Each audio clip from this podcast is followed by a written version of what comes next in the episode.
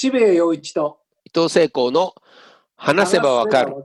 政治も社会も。社会も。えー今回のゲストはスウェーデンに在住の、まあ、うん。翻訳家でもあるし、それからスウェーデンのニュースウォッチブログ、スウェログの運営をなさっているうん。ブロンベリひろみさん、うん。えーいろいろお話を伺おうと思うんですけど、やっぱりこのはいはい。コロナ対策において、スウェーデンというのはすごく、まあ、先を行っているというか、ラジカルというか、うん異端というか、まあ、他と違うっていうこう情報はちょこちょここう、ありますよね。いますよね。だからまあ、ある意味、そのね、ね人間全員が抗体を持たないと、結局感染症というのは乗り越えられないんだから、もうとにかくある程度普通の暮らしして、うん。えーやっていこうっていう、まあ、その方法論を突き進んでいる国っていうのがあるっていうイメージがあるんですけど、実際はどうなのか、そうね。ちょっと聞きたいですし、何よりもその国に暮らしていて不安じゃないのかどうなのかっていうのは、僕はすごく知りたいですけどね。確かに確かに。やっぱりこれ、いずっと日本のことだけ考えてると、ね、あの突破口がないけど、いろんな海外の人から各国の取り組みを聞くってすごくいいですよね。そうですね。うん。それではお呼びしたいと思います。はいブロンベリーひろみさんです。で、よろしくお願いいたします。よろしくお願いします。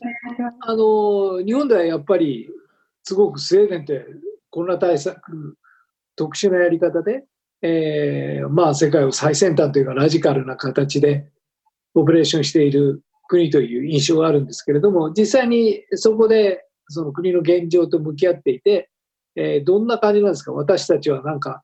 かなりすごいやり方でやってるなという感じなのか、それとも市民レベルではまあこれはこれなんじゃないっていう感じなのか、どんな感じなんですか？えっと、信頼、みんな信頼してると思います。まず政府が、え政府が、あの、公衆衛生局の言うことを政府の方針とするっていうのを一番最初に決めて、うんでそれからは公衆衛生局の、あの、まあ、えー担当者ですね、感染症予防のテグネルさんっていう人がいるんですけども、うん彼が言うことをもうすべて国の方針としてやると。で、えーいろいろまあやり方違うんですけれども、私もそうだと思うんですけど、言ってること、この人のことを信じてもいいとみんな思ったと。で、うん一番最近の調査でも、国民の70%以上が公衆衛生局を信頼しているという結果が出ています。すごい。まあ、実際にどういう市民生活を送られているのかっていうのを知りたいんですけれども、まあ、簡単に言ってしまうと普通に暮らしてらっしゃるということだと思うんですが、世界中でそうやって普通に暮らしている国っていうのは、えー日本を含めどこもあんまりないので、うん。あれなんですけども、例えば我々はもう、あの、いわゆるマスクしないとダメよとか、えー、3密状態のところに行ってはダメよと、テレワークをしなさいとか、ありとあらゆる制約、それでもまあ世界的に見れば緩い方だと思うんですけれども、スウェーデンは現実的にそういうような制約っていうのはゼロと考えていいんでしょうか？え、全く違います。あの、スウェーデンは好き勝手やってるって結構思ってる人が多いと思うんですけども、はい。うんあまりその声が高かったので、今スウェーデンの外務大臣も一生懸命ですね、いや、スウェーデンは好き勝手やってないですと、私たちに制限されること を、あの、国の命令ではなく、あの、うん国民が責任を取るというやり方で制限された生活を送ってますと。彼女は今一生懸命そのことを 海外に言ってるんですけども、ですから、えーっと、私は、まあ、スウェーデンで今、えー感染が一番広がっているのはストックホルムなんですが、ストックホルムの状況とかでしたら、えーっと、今、通勤してる人はほとんどいないと思います。まあ、日本と同じような感じです。はいおでリモートで働ける人はほとんどリモートで働く。ストックホルムの地下鉄も、えーっと、乗降客っていうんですか、多分、えー3割か2割ぐらいまで減ってるはずです。お店は開いてますけれども、人は少ないですし、うん私は友達には会ってないです。家族にも会ってないです。で、お家族の中でも特に高齢者、70歳以上の人たちは買い物にも行くなと、外に出るなとうん言われているので、それを守っている人がほとんどだと思います。うんただし、外に出るのの意味がちょっと違ってて、人のいるところに行くなと。うん散歩はどんどんやってねと。うん そういうあの自分でここに行くと感染しそうで危ない。でも、人のいない森に行って行くのは全然 OK ですね。うんなるほどねそういう判断をやって責任ある行動を取ってください。はあの公共交通機関とかは、その辺は普通に動いてるんですか？動いてます。はい。普通には動いてないですね。ナビキ運転じゃないですけど、今乗ってる人が少ないんで、うんはいえーっと、多分本数も減らしてると思いますけれども、混んだ状態ではもう今、今では混んだ状態はない、解消されてると思います。はいわゆる劇場とかコンサートとかはどういう状態なん一応入ってます。スウェーデンで今禁止されているのは、えー、50人以上の集まりは、まあ、やっちゃいけないんですね。でそれ以外は、えー、と特に、あのーないので、えー、と開けてる閉め、一番大きな映画館のチェーンは閉めてますけども、もしかしたら小さなところはまだ開けてるところあるかもしれない。ただ、お客さんはほとんどいないと思います。うんなるほど。ほど。任せてるんですね。ええうんで劇場とかもやってないですね。もう誰も来ないですからね。うんで、その状況というのは、日本では、まあ、アメリカに、アメリカ、他のヨーロッパの国は、もう規制という形でやってはいけない、警察官まで立ってやってるわけですね。日本も、いわゆる自治体や、それから政府からもこういうふうにしなさいというふうな、まあ、割と強い要請があってやってる状況なんですが、スウェーデンは自主的にやってるって感じなんですか？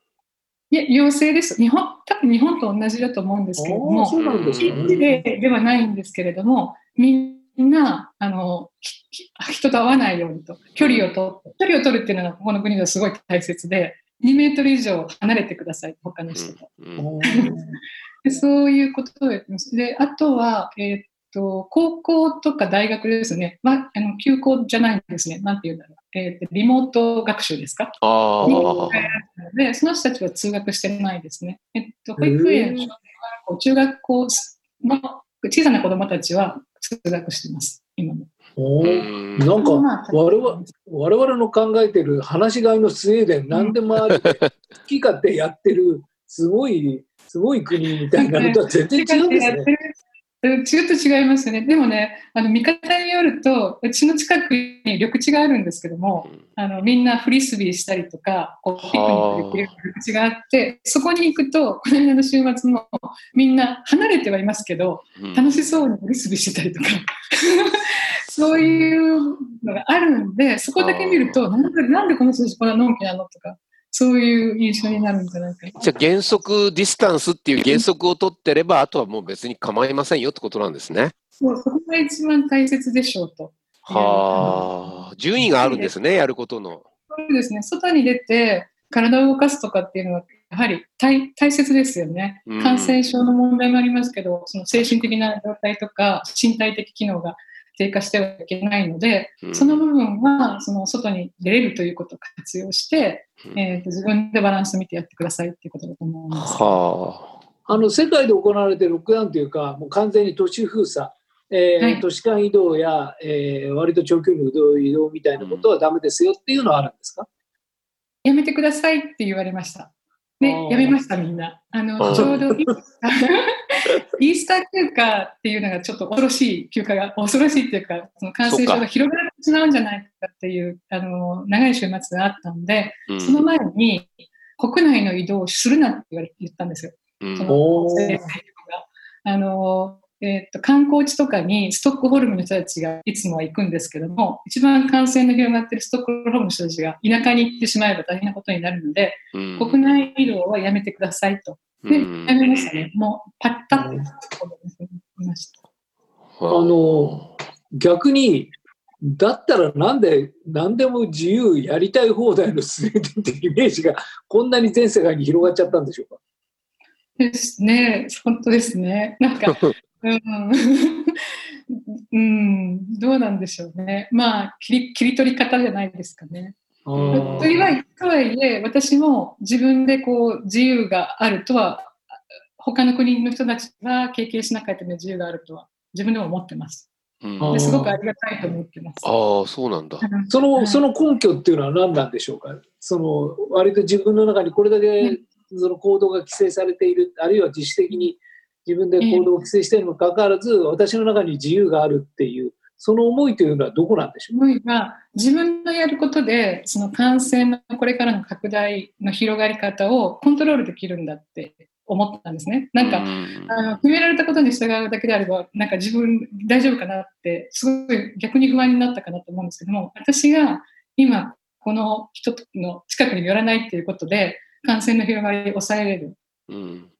で私が今オフィスに行かないことで、ここここをきれいに手に洗うことで感染は広がらないとか、うん、なんかそういうやってることが、なんかスウェーデンの将来につながるような、うん、なんなんとなくそのつながりを自分で感じて、うん、ですごく責任を感じるようになりました。あということは、情報がきちんと、ものすごくきちんと伝わってるとか、それです、それ。それですよね。開示の問題ですよね、それって、多分。ね、伝わりすぎるぐらい伝わられてますね。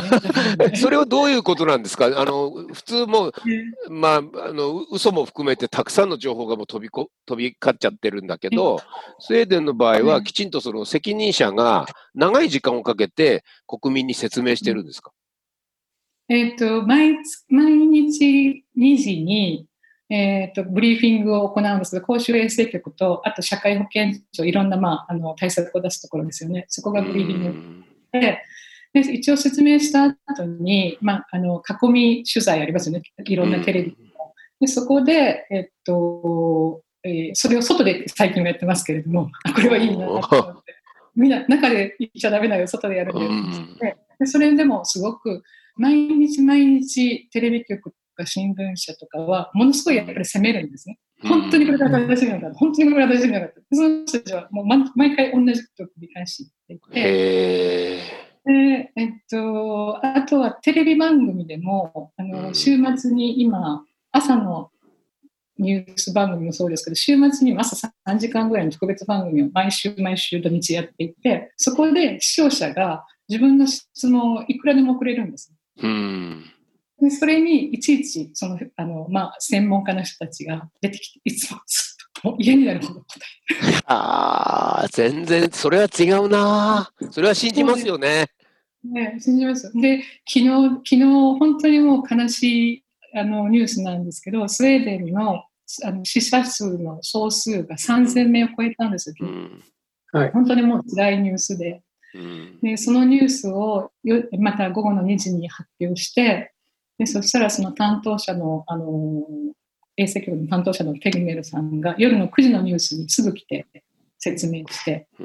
これの状況をどう思ってるのかお前の責任はどうだみたいな感じなんですけども、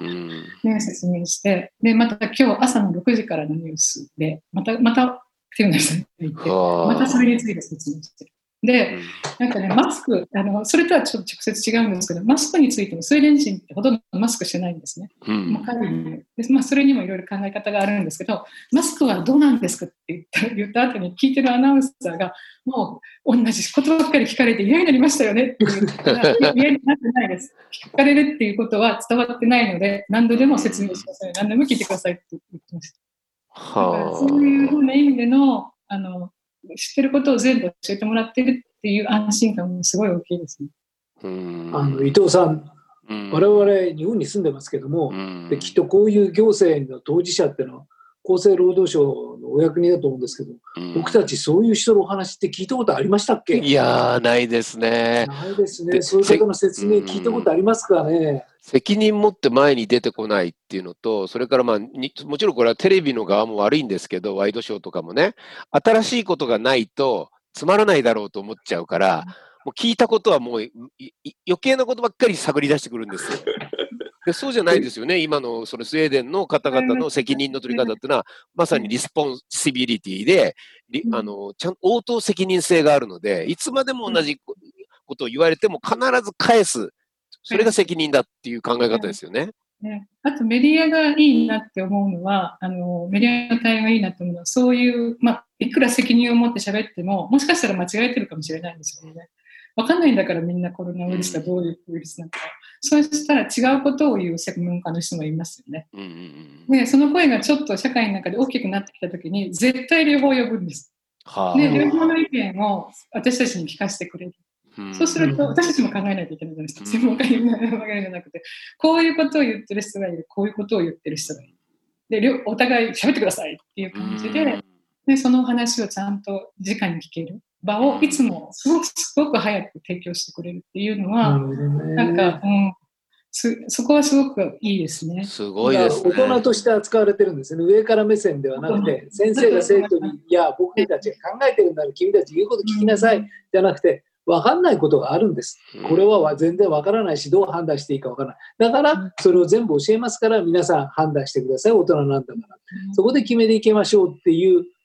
すなんでそんなに風通しがいいんですか？本当ですね。あ、まあ、あらゆることがそうなんですか、やっぱりスウェーデンって、つまり、考え方として。そうですね。基本的にそう、あの、もともと国の今の成り立ちとして大きな政府じゃないですか。で、うんみんはない税金を預けてうん何かやってもらうときに不正が起きては困りますよね、やっぱり。うん。そういう意味できっちりあのこの人たちには責任を取ってやってもらおうと。そのためには透明性が必要だしっていう土台を作ってきたんだと思います。なるほど。福祉国家ってそういうことだったんだ。例えば今おっしゃったように3000人の死者っていう非常に重い事実、えーええ日本は500人ぐらいしかいないわけですけれどもですからという事態をまあ目の当たりにするといややっぱさこんな生ぬるいやり方じゃダメなんじゃないってみんなもっともっと閉じようよという意見は当然出てくるんですよね。えーもう出ないんじゃないかなと思います。っていうのは、はいあの今、えっと、厳しいやり方をしてた隣のデンマークやノルウェーで一番厳しいあの禁止令を出したフィンランドでさえうん。少しずつオープンにしていかないといけない。うん。なるほどなるほど。都市都市の閉鎖をどんどん解除していってるんですね。学校を、まあ、小さな子どもたちのいる学校から徐々にオープンにしていったり、人集まってもいいですよとか、お店を、ドイツとかでもそうだと思いますけれども、徐々に都市を開けようとしていると。で、なぜそういうことを言ってるかって、やっぱり感染をこう閉じ込めたまま、ワクチンができるのって多分 1年先とか、1年でもできるかわかんないって言ってますよね。それまでこの状態をやることは無理なので、やはりある程度こう社会をオープンした状態でやっていかないといけない。で、多分その国の人たちも徐々に今のスウェーデンの状態に近づいてくるんだと思うんですね。どこの国もそうだと思いますけども。で、えーっと、今、うん、だからもうこれから逆に規制を厳しくしようっていうことは、うんそういう中では多分もう出ないんじゃないかなと思います。おーあのすごいですね、例えばスウェーデンの場合は与党と野党があって、野党の側から何がしかうん与党のやり方に対して批判が出てみたいな、そういう構造はどうなんでしょ今回はもうい一致でした。あもういつも、いつもやややや言ってますけども、今回の国に関しては、もう野党も与党も一致。で、えっと、今の政府が結構、その、経済的な、えっと、補助金とか、そういう政策をパシパシパシパシって結構早いタイミングでなるほど。出してるんですけれども、そこもほとんど一致、反対してませんね。うーん。う、まあ、見事だなと思いましたけうど、ね。ーん。それやっぱり常に、常にきちんと話し合ってきた土台があるからでしょうね。いつもこう、どいどっかにこう、なんか、あなな慣れ合いがあるんだったら国民も疑うけど、疑いようがないぐらいきちんとみんなが応答してたから、それぞれに。それは、その上でですもんね。ええ。例えば、まあ、こういう事態があっても、ネットでは割とすごくラジカルな、もうこんなんだったらダメだ、もうなんとか信じまえみたいなことがあって、あそこではこんな悲惨なことが起きたって、割とネットはネットの世界で荒れたりするんですけれども、そういう状況というのはあるんでしょうか、ないんでしょうか？反対する人はもちろんいます。そのさっき70%が公衆衛生局のやり方に賛成してるって言いましたけども、11%ぐらいの人はもう全然ダメだと思っているし、えー、とですから、このやり方は今も間違ってると思ってるのは、一般市民の中にもいるし、えー、と多分専門家の中にもいるとは思います。うーん。ね一方で、えっと、公衆衛生局ではないですけども、疫学の専門の数学科とか、えあと、なんていうんでしょう、理論科学の専門家とかが、うん。えもうちょっと先を見た見解を出していて、うん。スウェーデンでは、えっとこのままコロナ、新型コロナの影響で、8000人から2万人ぐらい人が死んだとうん。言ってるんですね。うん。うんでだから、辛い、こういう言葉を出すのは本当に辛いんですけども、そういう辛い状況は私たちは待ってますので、あの、その中でずっと言われてるのが、その中でやってるのは感染の拡大を突然一箇所で爆発させると医療が機能しないので、うん。それをなんとか回るレベルで、みんながこう距離を取って、え感染のレベルをやりながらす過ごしていきましょうと。うんで、それはまあ、それ、それしか方法がないって言ったら変ですけども、それが一番、あの、まあ、感染拡大の問題と、あとその経済的な問題と、その閉鎖禁止令みたいなのが出ることによる精神的な、他の問題もありますよね。そういったバランスを一番見ると、えっと、バランスを見ると一番いいやり方なんではないかということが、割とまあ、納得している人が多いんだということだと思います。あの、すごくシンプルに、なんでそんなことになるんですかね。もっともっと荒れたり、荒涼としたりするものだと思うんですけれども、なぜそこまでちゃんと市民レベルのコンセンサスが出来上がっていくんですかね。ね、やっぱりあのこれではダメなんじゃないかと思うことを受けて立って説明してくれる人がいる安心感じゃないですかね。なるほどね。やっぱり今お話伺って、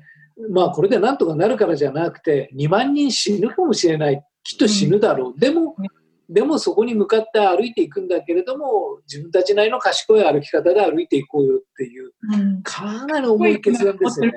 賢いとまで思ってるかどうかわかんないんですけども、これが一番なんか合ってるらしいといううん感じですかね。うんあの政治家はどういう発言をするんでしょうか例えばそういう厚生選挙権やなんかそういう人たちの発言もさることながら、その首相や大臣やそういう人たちの発言というのはどういう感じなんでしょあのその公衆衛生局に、これ、スウェーデンのやり方がね、本当に間違ってて、他の国と最終的に、すごい差が出たらどうするの？お前が責任取るのかって、ニュース番組に聞かれたときに、うんえっと、公正局は最終的にな責任は政府にありますと。このやり方を取る。で、その同じ質問を首相に、ロベーンって言うんですけども、ロベーンにぶつけたら、ロベーンが責任をあの政府にあります。ちゃんと言ってました。うん クリアですね。これはですね。ううんんでも、えっと、そういうふうな結果が出るのはまだ総時期総称だと思いますと。今はこのこのやり方を、信じたやり方を続けていくしかないってそこで言ってましたけど。うん、なるほど。そういう国で暮らしていらっしゃる目から見ると、その祖国である日本の現状どういうふうに見えますか？本当に。なんかそうですね、うまくいくといいなと思いますね。なんか、あの、うん、どういう、すごい心配だったんです、最初。うん、そのこちらではもう一つ多分日本とかではあんまり言われてないのかなと思うんですけどもそのまあ外出するのも人が混んだところに行ってはいけないけどもそうね他の緑地とかで散歩してもいいっていうのと同じようにあの普通の私たちはまあ私はそんなすごく若くないから危険かもしれないですけれども、えーっと普通の人はまあ大丈夫かもしれないけどこう感染しちゃうとすごい重篤な状況になって大変な人がいる。そのグループの人たちをもうはっきり挙げてるんですね。それが70歳以上の高齢者であったり、えーとまあ、持病のある人であったり、あとよあの BMI がえー40以上のちょっと超肥満の人その人たちはもう本当に外に出ちゃいけないと。はそういうそういうことをはっきり言ってあ、なるほど。でそればっかり聞いている私は日本の83歳の母だからですね、スーパーに行ってきたっていうのがね、その願いだから買い物に行かないでって。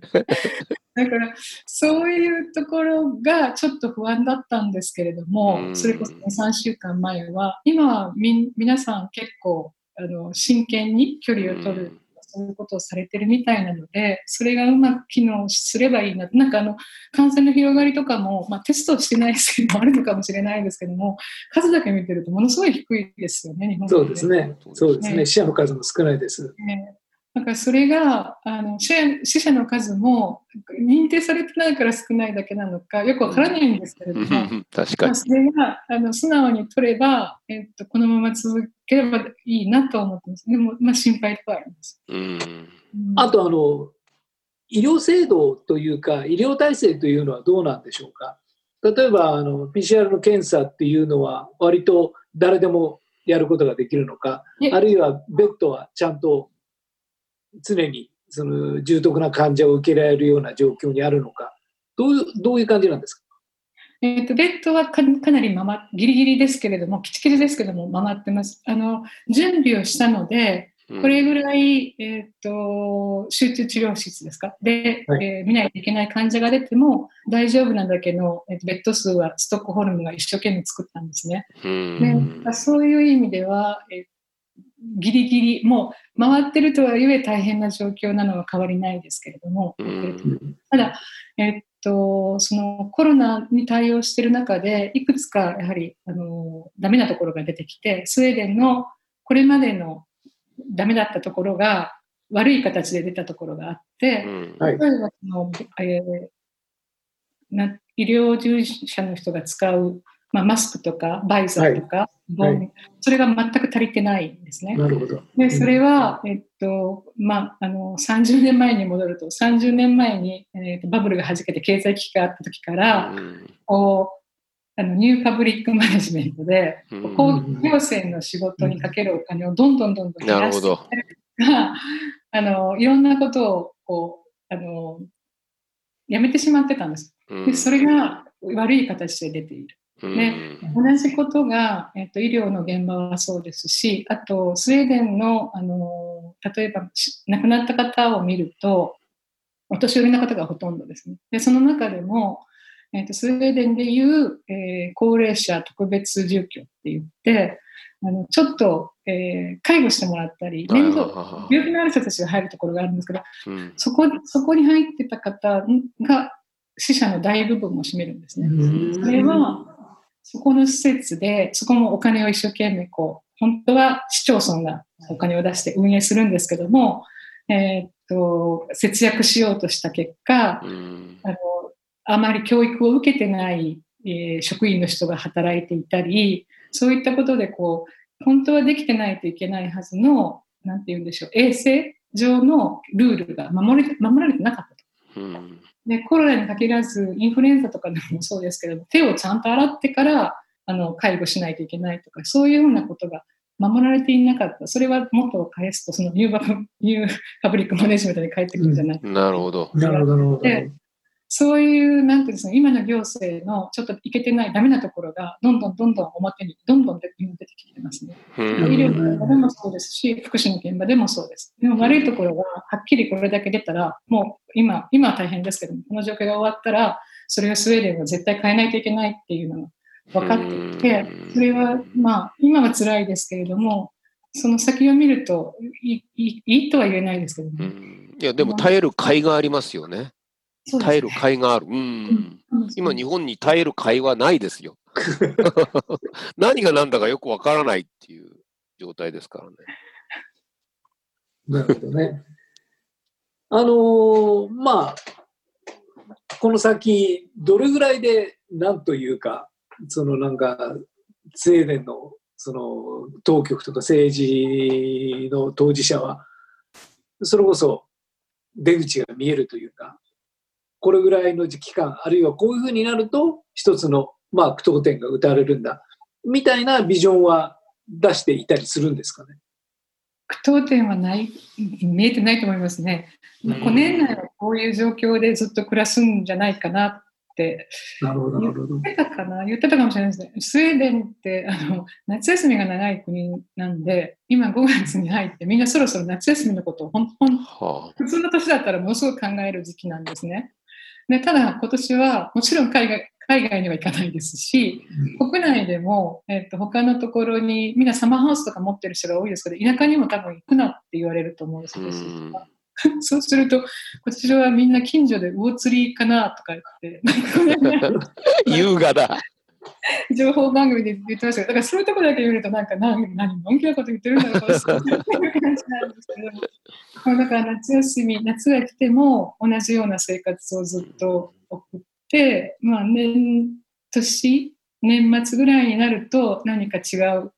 フェーズに入るのかな、なんか思ってますけど、もちろんこの先の進み方を、えー、見ていかないとわからないですよね。世界はやっぱり経済ということをものすごく大きなテーマとして掲げていてだからこそ早く緩和して、えー、普通の生活に戻るんだっていうそういう動き圧がすごく強いんですけれどもスウェーデンの場合はどうでしょうか？経済は、まあ、こんな 他の国の皆さんから見ると自由な暮らしをしているとか言われてますけども、もう経済の落ち込みはものすごいひどいですし、えーと、それはやっぱりあの国がなんとかやみんなと一緒にやっていきましょうっていう感じじゃないですか、そのすぐに良くなるとは誰も思ってないと思います。は回復するのには2年ぐらいかかるってかいなんか出てたのをちらっと見ましたね。うん。なるほどね。でもやっぱりあれですね、それだけ情報を公開して、で公開される情報は決して明るい情報ではない、2年かかる、あるいは2万人死ぬっていう、やっぱりそこまでちゃんと示すからこそ、国民、市民レベルで納得がいって、この状況と向き合っていこうという気持ちになるんですね。うんかもしれないですね。ね、悪悪い情報でも何でも、えっと、まあ、割と最悪な2万人とかいうのを まずちゃんと出すから、ね、だから、あ、わすく今日は少なかったな、みたいな感じに、日本の場合、ないですよ。日本の場合はもっとでも少なく少なく言おうとしてるんじゃないかと、やっぱり疑心暗鬼に陥っちゃうので、あらゆる情報が嘘に見えてしまうようになっちゃってるんですね。で、それもまあ、まあ、その説明責任もすごく果たしてないってこともありますし、そこはすごく良くないんだけど、スウェーデンの場合はそこはとても信頼できるんだろうなってことはよく、すごくよく伝わります。あの2万人という数字は政府や公衆衛生局が出しているのではなくて、他の,、まあ、あの独立専門家の人も、まあ、あの公衆衛生局の担当者は2万人という数字ももしかしたらありえないかもありえるかもしれないってコメントを出しただけで正式な見解としてはもちろん出してない。なるほどなるほど。そうなんですね。でもありえるシナリオなんだなって私たちは思う。うん。まあ言及するってことですもんねそれね、わかりました。あの、すごくラジカルな形でやっているんだっていうふうに思ったんですけれども、オペレーションがラジカルじゃなくて、情報公開がラジカルなんだっていう。うん、根底的なんだっていうね。それを理解しました。で、どちらがより本当のラジカルであるかっていうと、やっぱり情報をきっちり出すっていう、やっぱりそこですよね。非常になんか、なんか、伊藤さん、僕たちの国大丈夫でしょうか、うん、なんかね、羨ましくてさっき涙が出そうになっちゃった。ああ、いい国があるんだなと思って。なんか、あの、その透明性があるっていうところが本当に素晴らしいなと思うんですけども、逆にある、あるがゆえに、いけてないところもどんどんどんどんこう耳に入ってくるので、なるほど。ないですけれども、ダメなところが分かるっていうのがないとよくもならないので、まあ、確かに。辛いなと思いながら思うこともありますけど。わかりました。今日本当にあのリアルな、あのお話を伺ってですね、我々なんかいろいろなんか 考えちゃうな、うん、考えちゃう。すごく考えてしまいました。えー、またきっと事態の推移があると思いますので、うん、ぜひまたその時はご報告をいただけると嬉しいです。今日はどうもありがとうございました。ありがとうございました。ありがとうございました。どうも。ありがとうございます。